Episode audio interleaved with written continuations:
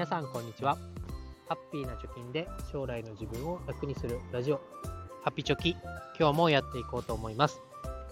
このラジオでは子供2人の教育費1000万円を、えー、貯金ゼロから10年かけて貯めるぞということで、えー、日々やっていることを発信しております、えー、詳しい、えどんな方法で貯めてるのとかえー、じゃあ一体いくらお前は貯まってるんだということに関しては、え、プロフィール欄にブログの URL を貼っておりますので、ぜひ見に来てください。えー、今日のテーマは、えふるさと納税の私がおすすめする、え返礼品参戦ということで、え話していきたいと思います。でそろそろね、なんか年末の足音が近づいてきたような、え気がしてきませんか？もう気温も朝晩はね下がって、で日が暮れるのも早くなって、なんかこう浮き足立つようなそんな雰囲気がしてきましたということでふるさと納税そろそろ皆さんやりましょうということで私が今年頼んだふるさと納税の返礼品を発表というか紹介していきたいと思います。えー、まず、ま、なんだふるさと納税の詳しい話っていうのはもうそこらかしこに溢れてますのでこの聞いても理解しづらいラジオで話すのはふさわしくないと思いますので、まあ、ざっくりとね、概要だけ言います。まあ、税金としてお金だけ払うのか、それともふるさと納税という制度を使って自己負担金の2000円で、えま、返礼品をもらう、そして所得控除を受けるか、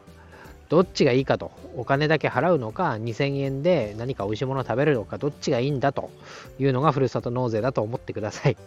それを考えた時には、2000円払ってでも、どうせお金払ってね、税金で納めるのであれば、なんか物もらっとこうよというのが、まあ、家計にとってもメリットあるので、まあ、貯金のね、手助けにもなるよということでお話をしていきます。で、詳しい内容チャプター欄に貼っておきますから、ざっとおすすめ3選言っておきます。1個が、まあ、型崩れの明太子。これ1キロ8000円です。で、2つ目が、お米4種食べ比べっていうの20キロで1万2000円。で、3つ目が、トイレットペーパー。私が使ってる えエリエール消臭プラスというものが72ロール。あの巻き巻きが72個で1万4000円ということです。で、一個一個、ちょっとね、詳細を話していくと、まずは型崩れの明太子、1万8000円。これはね、えっと、形が整ってない切れ子みたいな明太子が1 k g 分入って8000円です。で、なんか福岡、博多の成宮さんっていう明太子メーカーのところらしいんですけど、非常に美味しい。そして冷凍のまま来るので、届いた瞬間にジップロックにね、小分けをして、で、食べる分だけ解凍して、えー、食べると食べる分だけっていうかね、えー、なんだろう1回で34日で食べきれる量だけジップロックに、えー、小分けにして冷凍しておいてで食べたい時に解凍して食べるということでまあなんかね、えー、おかずのプラスワンで何かちょっと欲しいなっていう時に、えー、大変役立つ美味しい明太子でございます。で普通のね、えーとしっかりした形のやつでもいいんですけど、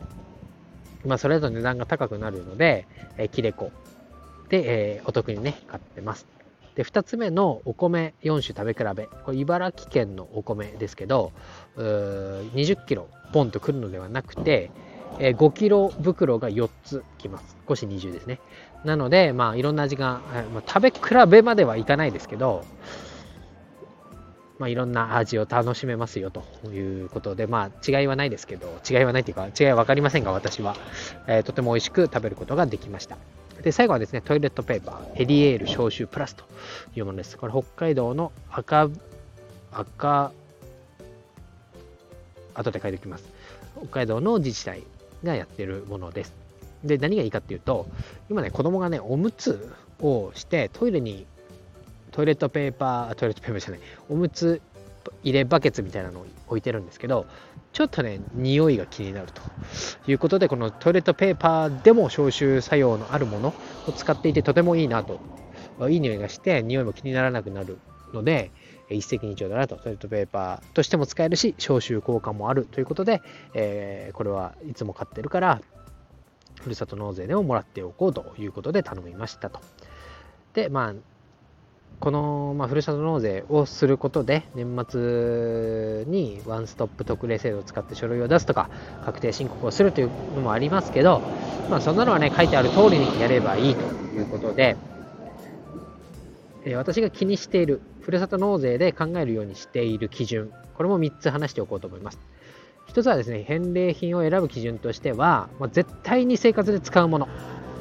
で、なんかホタテを頼むとかね、大きなエビを頼むみたいな人もいますけど、そういう暮らしにゆとりを持たせる品ではなくて、自分のお財布からお金を出して買っているものを返礼とし品として選ぶようにしてます。まあ、米であり、明太子であり、まあ、明太子はちょっとあれかもしれないけど、トイレットペーパーであり、あのー、普段ね、絶対買わないもので特別感を出して返礼品を選ぶんじゃなくて、自分のお財布でも買っているものを選ぶようにしてます。そうすると無駄に、えー、使わないし、なんかこう使うためにこう、エイヤとね、なんかホタテを食べるってなったらどうして食べようとか、どうやったら美味しいかなみたいな考えなくて済むものでお米と明太子にしてます。あとは重いもの、そして運ぶのが大変なものを選ぶようにしてます。そうするとね、自分の買い物で、えー、ちょっと重いからやめとこうみたいな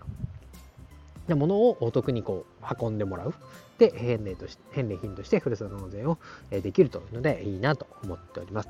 え2つ目はポータルサイトをどこにするかですけど、私は楽天経済圏というものにどっぷり使っておるので、楽天ふるさと納税を使っております。あとはね、なんか PayPay を使ってるとサトフルがいいのかな？あとはドコモ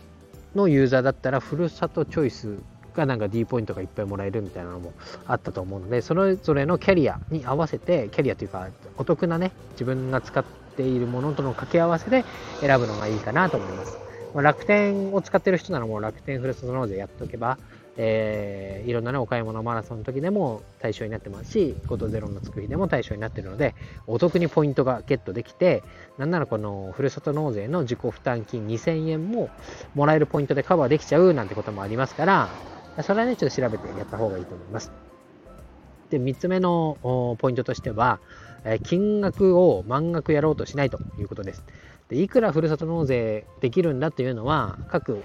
ポータルサイトに、えー、なんだっけ、所得金額とか、え、控除金額なんかを入力していけばパンと出てきます。で、それを満額やろうとすると、なんかあれとこれを組み合わせていくらになるとかね、3万円にぴったりなるのは何と何と何の組み合わせだとかって、なんかいろいろ考えることが増えますけど、まあ、1個でも2個でもやってみようと、まずやったことない人はそこから始めてみるのがいいと思います。